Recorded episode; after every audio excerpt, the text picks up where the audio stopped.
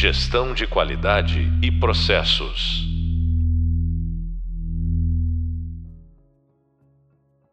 Olá, pessoal. Bem-vindo ao podcast da disciplina Gerenciamento Ágil de Projetos. Sou o professor Luiz Tadeu e no podcast de hoje vamos falar sobre iniciando a jornada ágil.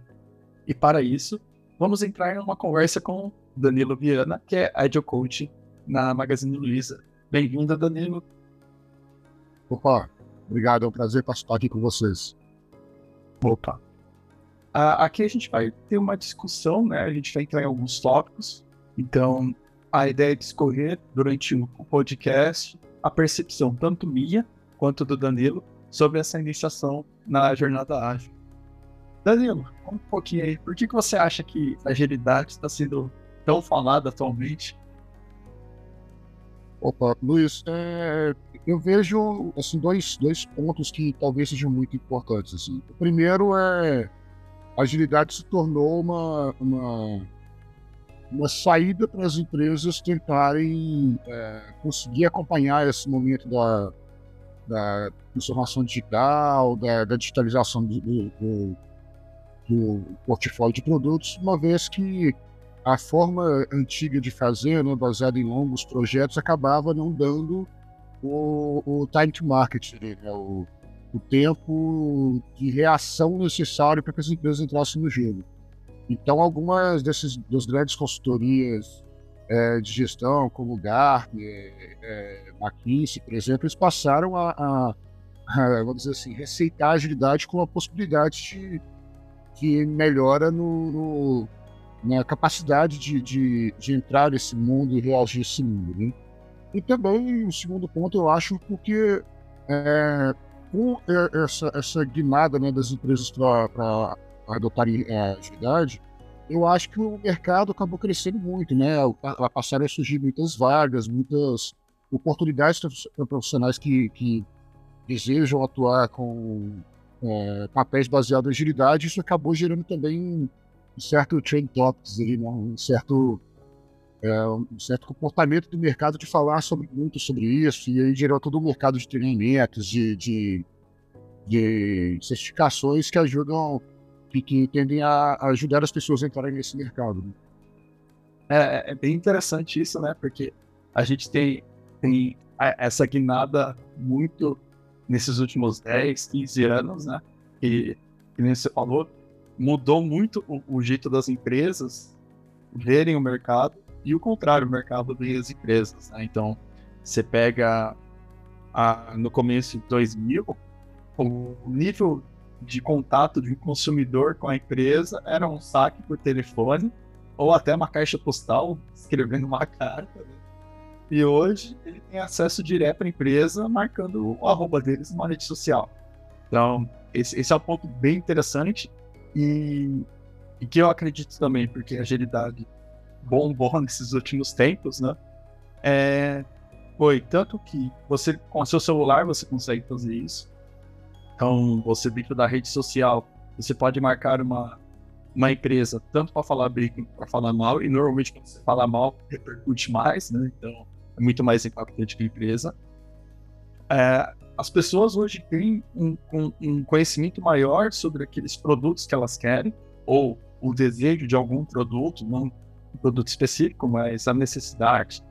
Então, você pega o, o, desejo de uma pessoa, ela não necessariamente ela fala, ah, não, eu tenho o produto X da empresa X. Não, ela vai procurar na internet. E com a abertura, inclusive, até de você comprar coisas de fora do país, você pode pegar um produto de uma empresa que nem tem representação aqui no Brasil, mas vai ser entregue para você. Então, essa, essa, essa mistura de coisas, né, forçou as empresas a terem que responder mais rápido ao mercado, ao seu consumidor. Então, algo que antes eu participei um pouco disso também, a empresa ficava dois, três anos para lançar um produto. Hoje, se ela ficar seis meses, ela já perdeu o mercado completamente. Né? Então, é muito interessante a, a busca por algo que faça a, acelerar a resposta da empresa, porque o cliente não vai esperar. Né? Hoje, hoje é, é muito ansioso quer algo muito rápido E não dá para esperar o planejamento de uma empresa de um ano para ela aprovar um orçamento para talvez começar o projeto para depois de dois anos ter o produto lá entregue para o cliente. É, é, é, bem interessante. E também um, um ponto interessante sobre isso é, é, hoje as empresas não podem mais se dar o luxo de falhar, né? Antigamente, investir dois, três anos na construção do produto e não necessariamente esse produto ia, ia vingar no mercado. Hoje as empresas não podem se dar esse luxo, né? Então acaba que a agilidade apoia muito nessa ideia de fazer um teste mais rápido, mais barato, né? É, testar uma coisinha menor para ver se vai colar antes de realmente fazer um grande lançamento, antes de investir grandes quantidades de é, isso é importante também.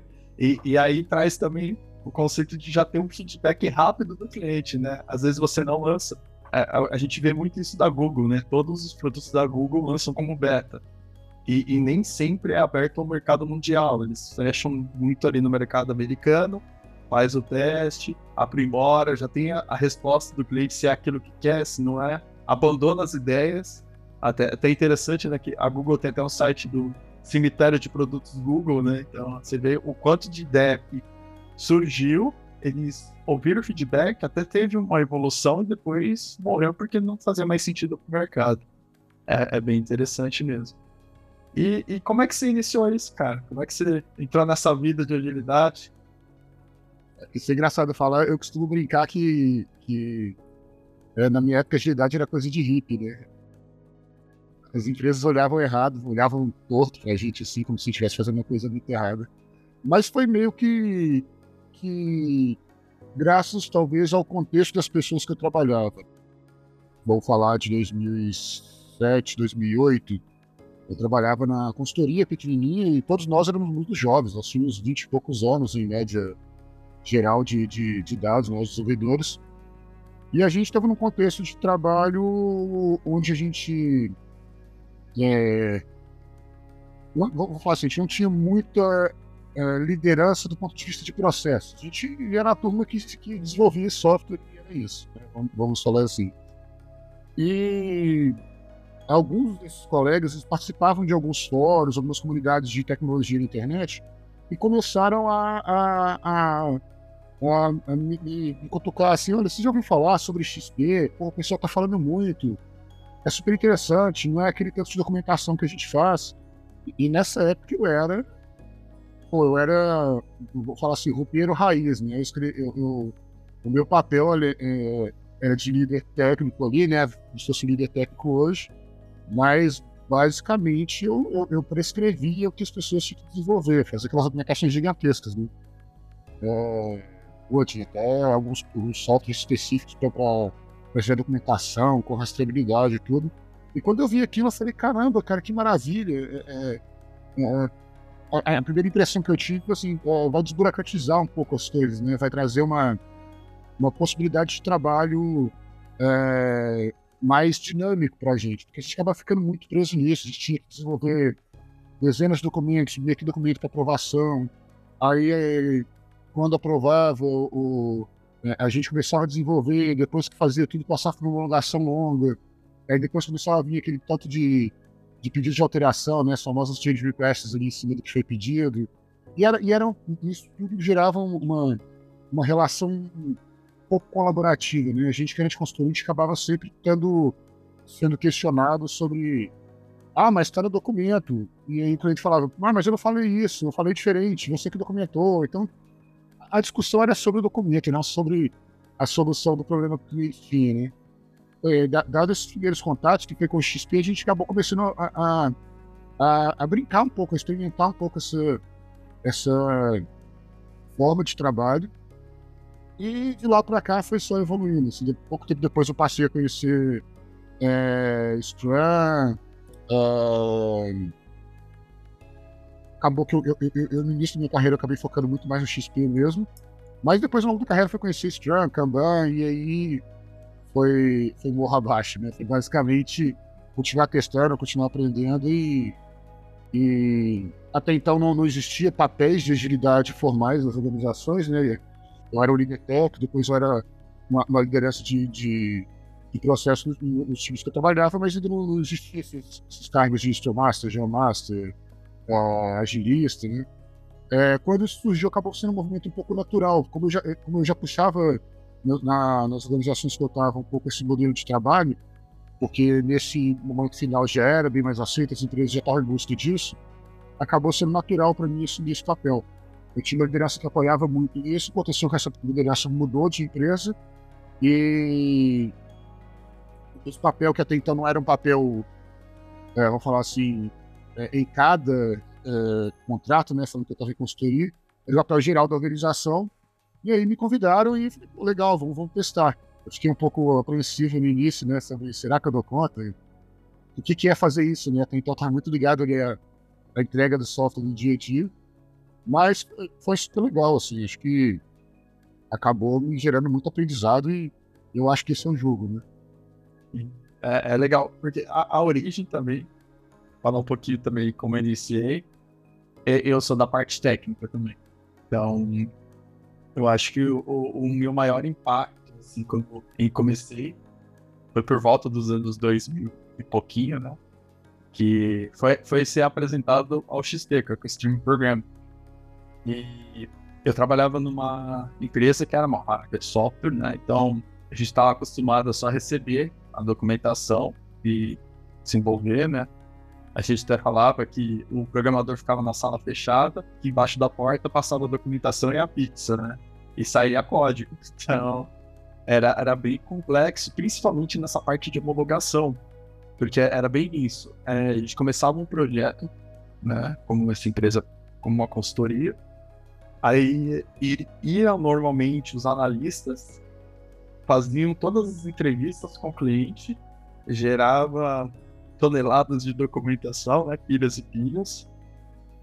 E essas documentações depois eram revisadas por um, por um não existe o termo engenheiro, mas por, por um cara técnico, o melhor técnico da empresa, né, o especialista.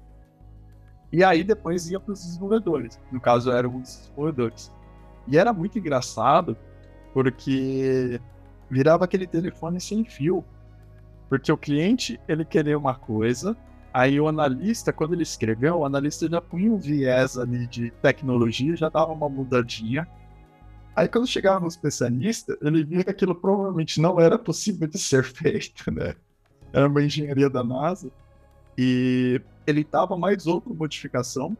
Quando chegava pra gente, a gente moldava aquilo de acordo com métodos que a gente já tinha, a, algumas bibliotecas que a gente já tinha da empresa para acelerar o desenvolvimento. E era muito engraçado, porque quando chegava para mostrar para o cliente, né, o cliente assustava, porque era exatamente esse sentimento. Não, acho que não foi isso que eu pedi. Só que esse sentimento de eu acho que não foi isso que eu pedi, ele era depois de meses de desenvolvimento, né? Então tinha um, mega trabalho. Então o cliente recebia, se assustava, e aí começava a, a caça às bruxas, né? Porque aí ele falava que ele pediu de uma forma, aí chegava um analista e ia discutir, não, mas a gente escreveu isso e você assinou. E aí vinha o, o, especialista, não, mas isso que você assinou, a gente fez uma pequena modificação que não era possível, até chegar dos desenvolvedores, e, e era engraçado, mas triste, né? Porque a gente gastava um esforço absurdo para não resolver o problema, e sim para justificar porque não foi entregue de acordo com aquilo que o cliente queria. E, e o mais engraçado, assim, que quando a gente começou num projeto lá aplicar o, o, o XP, foi é, a gente tinha um contato com o cliente direto.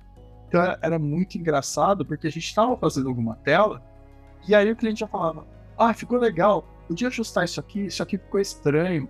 Ou melhora esse layout, porque quando a gente vai digitar, a gente usa, por exemplo, foi um, um caso real, a gente usa muito tabs. Se você puder organizar por tab, porque a gente digita rápido e usa tab em vez de ser clique.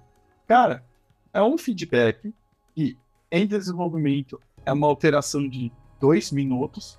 Só que imagina você chegar até o fim da exibição lá do sistema e você montou todas as telas sem pensar nisso. e é uma coisa que, na hora da entrevista, ele não vai lembrar de falar isso, não vai estar documentado em lugar nenhum, e ia gerar um estresse absurdo. Então, essa, essa iniciação, então, foi nessa parte técnica, né? Então, que aí eu comecei. E em 2009, mais ou menos, começaram a vir os cursos de Scrum, falar mais de agilidade, certificação. E aí eu me interessei mais. Nessa época eu já, eu já trabalhava numa empresa que não era mais de desenvolvimento, né? Ela era de uma empresa de construção, mas eu estava dentro da área de TI, mas a gente estava reformulando os processos, porque a gente, apesar de ser uma empresa de construção, a gente desenvolvia muito software interno. E aí eu fiz a minha primeira certificação de, de Scrum Master, e, e daí por diante eu comecei a aplicar várias outras coisas. Então, né, nessa empresa, a gente começou com Scrum mesmo, que fazia mais sentido a gente fechar escopos quinzenais, né? E, e o legal é que a gente conseguiu o apoio de alguns fornecedores nossos, que, que eram da época, que já trabalhavam também com isso. E aí foi legal porque tem que ser uma parceria, porque é, é difícil também você chegar para uma consultoria daquela época, estava acostumada a fechar o projeto, o valor fixo, falar, não, a gente não vai fazer um escopo fechado, pode variar. E aí eles ficam preocupados, eu vou trabalhar mais para vocês, não, faz sentido. Então, a, a, quando a gente teve essa parceria com essa empresa, eles entenderam isso, a gente mudou até um, o jeito de ser bonificado, né? Porque a gente era o cliente, eles eram o fornecedor de software. E foi muito legal, porque em menos de um ano, a gente teve um impacto muito grande nos projetos. A nossa média de entrega de projetos em atraso era mais de 50%. Então, mais da metade dos nossos projetos acabavam atrasados. E o pior, que era até uma piada interna, era os eternos 90%. Porque o projeto chegava em 90% e ficava ali. Porque era exatamente nesse ponto que apresentava para o cliente, tinha um monte de, de é, refactor, né? Você tem que refazer coisas. E aí tinha um desgaste, o cliente ficava estressado, o fornecedor ficava estressado, a gente também. Então, foi muito interessante porque esse estresse, na verdade, ele ficava diluído. Eu tinha que entrega a cada duas semanas. Se o cliente não gostou daquela entrega que ficou estranho, na próxima já está consertado. O estresse não dura, sabe? Não... E, e, o próprio cliente foi se adequando a isso e falou: não, então, em vez de vocês me apresentarem, deixa eu conversar com vocês pelo menos uma semana antes, porque aí vocês já me apresentam seu E aí, ele mesmo participando desses feedbacks é, menorzinhos, né, tempo mais curto, foi, foi gerando um, uma, uma competência ali, tanto do cliente quanto do, do fornecedor de, de entrega. E aí, entrei, foi, esse foi, eu acho que, o case maior, assim, que eu consegui aplicar bastante, e daí por diante, eu fui estudando parte de processos, aí eu entrei em outras empresas, de ramos totalmente diferentes, né? Construção, TV por assinatura, agora varejista, passei por consultoria. E, mas o, o interessante é que em todas essas empresas que foi passando, sempre existia um ponto comum, né? Era muito engraçado. Que era. A, normalmente os diretores chegavam e falavam: ah, a gente não está atendendo tempo de, de mercado, né? O time to market, e a gente precisa agilizar tudo. Era sempre essa frase. E aí, quando você começava a entender todo o fluxo, né? Isso era uma coisa bem interessante. É, o fluxo não necessariamente era só no time de desenvolvimento, era todo o fluxo da empresa. Era muito engraçado. Então, você pegava o tempo ali de desenvolvimento, ele até era bom, sabe? O problema era como chegavam as coisas para eles e como saía deles para o mercado. E, e entrava nesse, nesse fluxo, e aí depois, quando vai começando a organizar, vai, vai fluindo, né? Então, esse, esse ponto, assim, de, de como começar até, né? Isso até é, é interessante, né? Porque, normalmente, quando a gente entra ali no, no fluxo da empresa, todo mundo acha que é, ah, não, é esse time que está segurando tudo. E aí, quando você vai investigar, ele, e você vai entrando um pouquinho mais no, nos pormenores ali, você começa a entender que, em si, o time em si, ele, ele tem um, um fluxo legal, ele tem uma fluidez legal. A questão é quando tem dependências, normalmente dependências técnicas entre times, ou uma desconexão total do time de desenvolvimento da, da área de negócio. E aí, é, até hoje, assim, se colocando a experiência, né? Eu tô na parte de agilidade, vai fazer 13 anos. É, uma experiência que eu adquiri é que nem sempre o problema tá onde tá mais óbvio, né? Então, tipo, ah, é o time. Cara, nem sempre tá lá. Então, normalmente, quando você entra nessa parte de, ah, vou, vou começar alguma coisa, uma iniciativa ágil, dá uma olhada no fluxo total.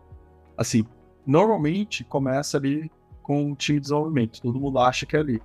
Mas começa a ver o passo atrás. Como é que chegou isso, né, né pro, pro time, né? É, como é que é, o time entende isso? Como é que ele se comunica com outros times? Ou como é que ele se comunica com a área de negócio? Depois que esse time fez alguma coisa, né, desenvolveu só, como que é a entrada desse software até chegar no cliente final? Sabe, a, a gente fala, né, a, o fluxo end-to-end, -end, né, do, de fim a fim, né, desde que a empresa teve a ideia até chegar algo para o cliente, qual que é o tempo disso chegar, né? Então, hoje, se eu fosse dar uma dica para quem fosse iniciar isso, é dar uma olhada no fluxo geral, sabe? Tudo. Não, não foca num pedacinho. Porque uma coisa que, que eu aprendi é que o sistema importa muito mais do que o pedacinho. Então, quando você olha o total, você pode até ter uma equipe de elite ali de, de TI, né? De desenvolvedores que, cara, eles entregam algo perfeito em duas semanas. Só que até chegar neles demora três meses de estudo e depois que saiu deles demora mais três meses para o cliente, o cliente continua tendo a mesma percepção que é meio ano para chegar alguma coisa nova. Por mais que essa equipe fez isso em duas semanas, né?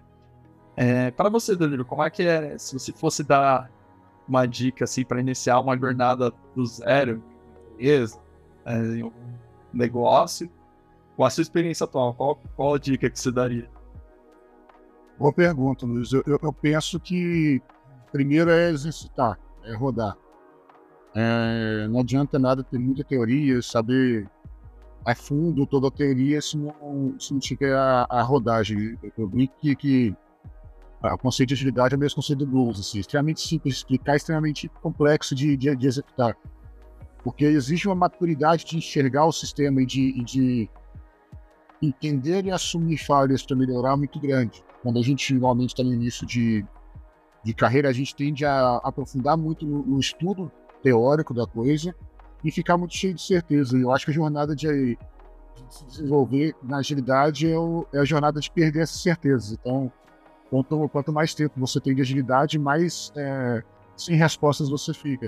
Tudo passa a ser grande, depende, depende de contexto, depende de você. Então, acho que a dica é não, não, não pare, não, não foque só em um ponto, aprenda o máximo de metodologias, de modelos de trabalho, de técnica possível, e não se apegue a, a, a não se apegue à certeza de que aquilo tem que funcionar. Não funciona.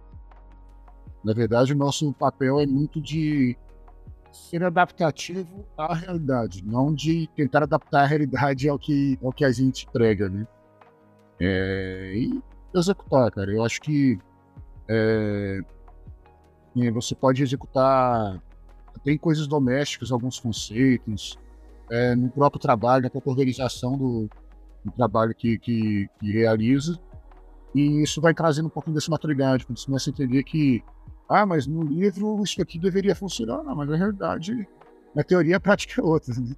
Então, assim, é, é, a grande dica é rode, execute, teste, erre bastante. Quanto mais você errar, mais você vai perder certezas.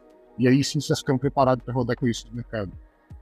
É, é, meio, é bem interessante esse, que é, é, é, engraçado, né? Porque se você olha o, o manifesto ágil, né? basicamente ele foca nessa experimentação de entregar, sabe? E, e seria um pouco hipócrita até, né? Da gente falar, ah, se, se o conceito de agilidade é experimentação, feedback, aprendizado, e você aplicar algo como se fosse a verdade absoluta, né? É muito engraçado isso. E aí, quando você começa a, a, a ver que é, o mercado, falando no começo, né? Ele teve uma explosão, tem muita agilidade.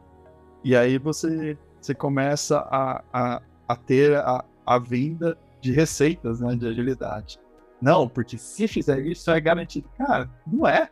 E, e, e é muito engraçado porque como cada é, empresa tem o seu negócio, tem as suas regras, é, não vai aplicar da mesma forma. Um, um ponto bom que você colocou é entenda os conceitos, porque dependendo da situação, você pode aplicar um conceito, você pode aplicar outro, você pode aplicar um framework, você pode aplicar outro, porque talvez não faça sentido. Por exemplo, ah, vou pegar a empresa inteira e transformar em ágil a empresa inteira. Cara, talvez não faça sentido agora. Talvez pegue pedaços. Pegue uma linha ali, né? A gente brinca, né? Pega uma linha que a empresa tem de resultado de produto. Olha essa linha. Vê se essa linha faz sentido. Agilidade. Faz sentido? Começa por ela. Vai experimentando. E aí vai ajustando, né? Eu acho que um, um papel muito importante quando a gente começa nessa jornada né, de agilidade é, é, é, o papel de ser crítico com aquilo que você está fazendo. Como assim crítico, né? É, se eu estou experimentando, eu preciso saber se traz resultado. Para trazer resultado, eu tenho que ter métricas, tenho que medir algo para saber se está indo bem ou mal. Então seja crítico nisso. Olhe o fluxo, que métricas que eu tenho. Será que a métrica é reduzir tempo, reduzir defeito, é, é melhorar a satisfação do cliente, é, é trazer mais clientes? Entenda qual é a métrica do seu fluxo que você está fazendo, isso, isso, é importante, e vai experimentando. Que, que nem o, o Danilo falou, experimenta. Roda isso curto, experimenta coisas pequenas. Não acha que ah, então eu vou experimentar agilidade, eu vou fazer um MVP de dois meses para depois mais três meses o cliente não, não, não cai nessa cilada porque vai, vai dar ruim. Experimenta coisas pequenas. Por exemplo, ah, eu estou com problema de satisfação do cliente.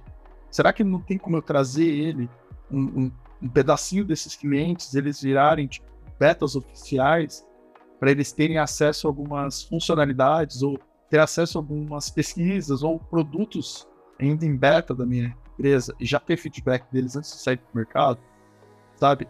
talvez olhar é, como funciona dentro da empresa e começa a aplicar. Por exemplo, uh, eu tive uma experiência que eu comecei com o framework Scrum. Uh, ah, o framework Scrum vai resolver tudo. Não. É, é até interessante quando a gente entra nesse, nesse assunto de, de framework, porque assim, o, se você traduzir a palavra framework, ela é caixa de ferramenta. Caixa de ferramenta não conserta um carro. Depende da pessoa escolher a ferramenta certa e, mexer, saber onde mexer no carro para consertar. E esses frameworks de agilidade é a mesma coisa. Vai depender da situação que está a sua empresa. Ah, um é melhor que outro? Não. Depende. Então, eu, na minha experiência, quando eu comecei com o Scrum, foi muito legal, porque eu estava vindo de uma transição de, da empresa que a gente usava praticamente loop. Eu virar e falar, agora a gente não tem nada, assim, a gente vai fazer um, um fluxo contínuo Kanban, era muito assustador para a empresa. E o Kanban, quando ele fecha aquele ciclo de iteração no sprint de duas semanas, foi o, o ideal. Ó. Eu não estou falando que a gente não vai ter escopo, mas a gente vai ter um escopo muito bem definido de duas semanas. Depois de duas semanas, a gente vai refinando e vai vendo. Assim, a, a minha visão do produto final, o meu objetivo eu mantenho mas eu não tenho o caminho inteiro traçado, porque dependendo do que eu fizer em duas semanas, eu posso melhorar esse caminho e encurtar. Ou eu posso ter uma outra solução que atende melhor o problema do cliente. Então, quando a gente entra nessa parte de frameworks, assim, a minha opinião sobre frameworks, assim, gosto, mas ele não tem que ser a verdade absoluta, porque ele não é, né? É, é interessante você olhar o, o contexto, olhar a situação que está acontecendo e aplicar. Hoje, só, só dando mais um exemplo, o time que eu trabalho, a gente trabalha com Kanban, a gente não fecha sprint. Por quê? Faz mais sentido. Faz mais sentido o fluxo contínuo, a gente mede o lead time ali de, desse fluxo. Inclusive, vai ter um podcast falando só sobre gestão à vista Kanban. Então, vocês fiquem ligados que nesse outro podcast a gente explica, eu explico melhor como fica uh, o fluxo, a gestão à vista com o Kanban. E, e o ServerWorks, então, é uma parte de ajudar. Pensa ele como uma caixa de ferramentas, não como uma solução dos problemas. Daniel, o que, que você acha disso? Cara, eu concordo muito. Acho que frameworks nada mais são do que formas que as pessoas é, testaram e funcionou no contexto dessas pessoas, essas pessoas documentaram e lançaram para o mercado para gerar aprendizado. Eu brinco muito que eu, eu, costumo pegar, eu costumo olhar um framework e quebrar ele num conjunto de práticas, porque nada mais é do que um conjunto de práticas é, é, acompanhado de um processinho, né? É, hoje eu penso muito nisso. Cara, é o sítio do Batman, tem que ter tudo ali. Tem até o repelente de tubarões do Batman, né? Quem, quem é da minha idade vai entender a referência. Mas o é, frameworks, cara, conheço o máximo possível. Estude o máximo. Ah, eu ouvi falar de uma galera que está trabalhando diferente. Se tiver oportunidade, vai lá, faz um benchmark, entenda como é que funciona, mas não se apegue. Eu tive um gestor um tempo atrás que ele, ele dava um exemplo muito engraçado, que falava assim, ah, mas o, você alguém justificava, ah, porque no livro, no estudo tal, funciona assim. Aí ele costumava brincar que ah, mas lá onde eles fizeram esse estudo é outro, é outro país, é, é outro contexto. Já com isso aqui. Então, entendam frameworks como formas de fazer que funcionaram em algum contexto, que servem para a gente beber um conhecimento já validado em um determinado contexto, mas não como uma receita de bolo. Não é porque escreveram que tem que fazer dessa forma e deve ser dessa forma, até porque são pessoas diferentes, são, são, são culturas diferentes, né? Eu, eu brinco muito que é. Ah, a gente está rodando baseado, sei lá, em Scrum, por exemplo. Ah, mas minha dele tá, tá pouco efetiva. Tenta fazer a dele de Kanban, tenta fazer um, um pair programming como o XP trazia. Vai variando as práticas, né? É importante, que até ligado ao que a gente estava falando antes, o papel do, do, do agilista é gerar resultado, é gerar valor. O manifesto ágil fala sobre entrega de valor. Você não tem que entregar agilidade. Ninguém entrega agilidade, ninguém compra agilidade. Agilidade é o meio para alcançar resultado. Então, limites, quanto mais é, ferramental você tiver para instrumentar e para é, facilitar essa entrega de resultado, mais ágil você está sendo. Não necessariamente porque, ah, estou rodando tal como a teoria do Kanban é, sugere. Cara, não se apega a isso. Você pega isso, você pega o resultado que está gerando. Se a organização está entregando resultado, provavelmente está sendo ágil. É basicamente isso. É, isso, isso é uma coisa bem interessante até. É, que eu, eu gosto de dar essa dica quando, quando as pessoas perguntam, ah, tá, como começa? Cara, não foca na agilidade. Esse é um bom começo. Foca qual o problema que você tem que resolver. Até, até eu brinco aqui assim, você entrar na agilidade, você poderia ter um papel chamado resolvedor de problemas. É isso que você tem que fazer. Você tem que investigar, encontrar problema e descobrir o caminho para resolver esse problema. Então, quando você entra nessa esfera de que estou indo resolver um problema com um objetivo bem claro, cara, esse é, é, é esse pé que você tem que começar a caminhada ágil. E aí, como bem você falou, eu tenho um monte, um caminhão de práticas, um caminhão de coisas, processos, frameworks. E aí você vai olhar, qual é o problema que eu tenho que resolver? Como eu interajo? É, como eu trago, por exemplo, você pode ter um problema sério de comunicação, não é nem um problema técnico, né? É, até a parte interessante, assim, é, em agilidade é bom você ter um conceito técnico, e quando eu falo conceito técnico, né? Ah, não, tem que saber programação. Não, não, não isso. Tem que entender como as coisas funcionam. Não, não ser um especialista em programação, nem, nem seria isso. Mas tecnicamente, aquele fluxo que eu estou entenda tecnicamente como é que ele como é que ele funciona, como é que roda as coisas ali dentro. A partir desse momento, mapeie, sabe? É, entenda o fluxo todo, como entra, o que, que roda ali dentro, como sai. E aí, a partir desse momento, depois que você fez esse mapeamento, quais as possíveis hipóteses de solução de agilidade que você pode aplicar, né? Quando eu falo hipótese de solução de agilidade, ah, esse é um problema de comunicação, o que, que eu tenho que fazer? Aplicar uma daily, uma dele do Scrum, uma dele do Kanban, a dele do XP, não importa. Ah, ele tem que resolver esse problema de comunicação. Ah, não, é um problema de qualidade. Então, como é que eu mudo o meu processo para aplicar a qualidade no começo? Aí pode entrar, por exemplo, o, o TDD do XP, que aí é uma prática de programação. Se eu estou falando de um fluxo que não é desenvolvimento de software, ah, como é que eu trago a pessoa que inspeciona o seu resultado final no começo para ela já ir inspecionando diariamente para não chegar e acumular um, um, lote gigante de inspeção, né? Essa, essa é uma prática. Então, esse cinto do Batman, o repelente de tubarões é um exemplo fantástico, que é aquela prática que ninguém acha que vai usar, mas quando vai, quando precisa e não tem, acaba o mundo, né? Inclusive o Batman usou em quadrinhos. E então aprenda o máximo possível dessas práticas. E quando a gente fala é, aprender, não é só ler a teoria. Tenta entender se ela é aplicável. Porque também não adianta você ler muitas teorias. Ah, eu devorei todos os 150 livros de agilidade, só que nunca aplicou. Porque é exatamente quando a gente aplica na prática, você tem que ter adaptações. E a agilidade é exatamente isso, é adaptativo. Você experimenta, colhe feedback, adapta, verifica se melhorou. Não melhorou? Refuta, vai para uma outra. Só que a, essa refutada não é seis meses de experimentação, é duas, três semanas. Então, essas seriam até umas dicas para quem está começando. Parte desse princípio, estude as práticas, principalmente as práticas básicas mesmo, de manifesto ágil, Lean, Kanban, e depois tenta aplicar isso no seu dia a dia. Pode ser sozinho, na prática de organização do seu trabalho, com o seu time, são mais pessoas, 10 pessoas, tenta aplicar essas práticas, talvez semanalmente, com uma estruturação, e começa a ver os resultados. E essa, essa é a, a dica para quem está iniciando agora e para quem vai começar a ouvir esse podcast e amanhã já quer começar alguma coisa.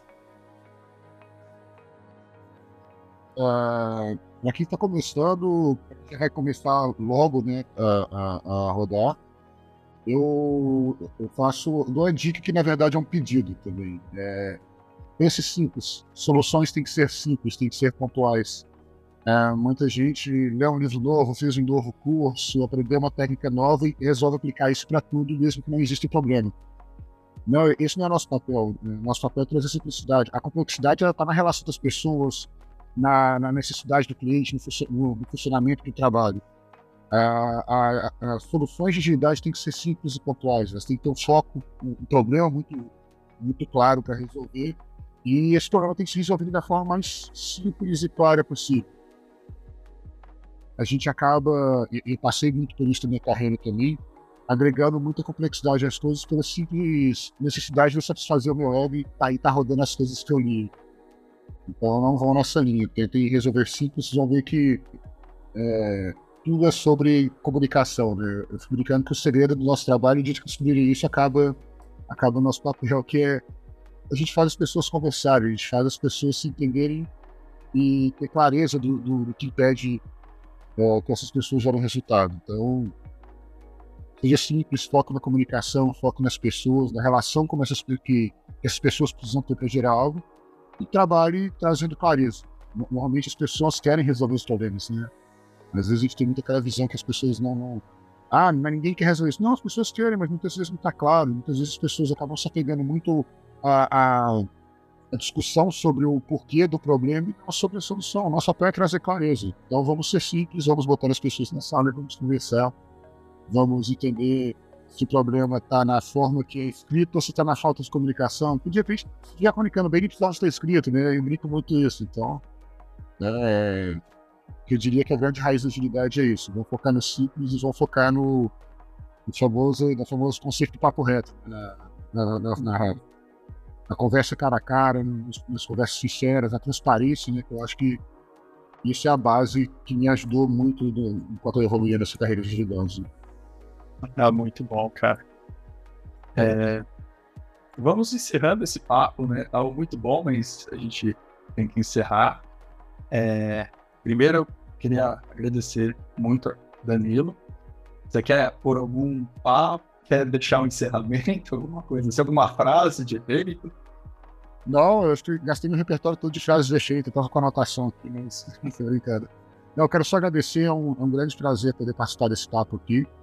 Eu acho que a gente constrói, ganha nossos pontos construindo um mundo melhor quando a gente tem capacidade de ajudar as pessoas a não errarem naquilo que a gente já errou. Né? Então, espero que todo esse bate-papo que foi maravilhoso aqui sirva para apoiar os seus alunos, as pessoas que tiveram acesso ao material, para que consigam ter a jornada é, leve e realmente focada naquilo que, que vai trazer resultado pra, tanto para a própria carreira quanto para as organizações em que atuarem. Perfeito. Então, obrigado. Você acabou de ouvir o podcast Iniciando a Jornada Ágil, comigo, Luiz Tadeu, e com Danilo Viana. Você também encontra mais detalhes sobre esse assunto nos temas do Hub Prática, os temas 2 e 3 do Hub Prática, e também no Hub Visual. Bons estudos e até breve.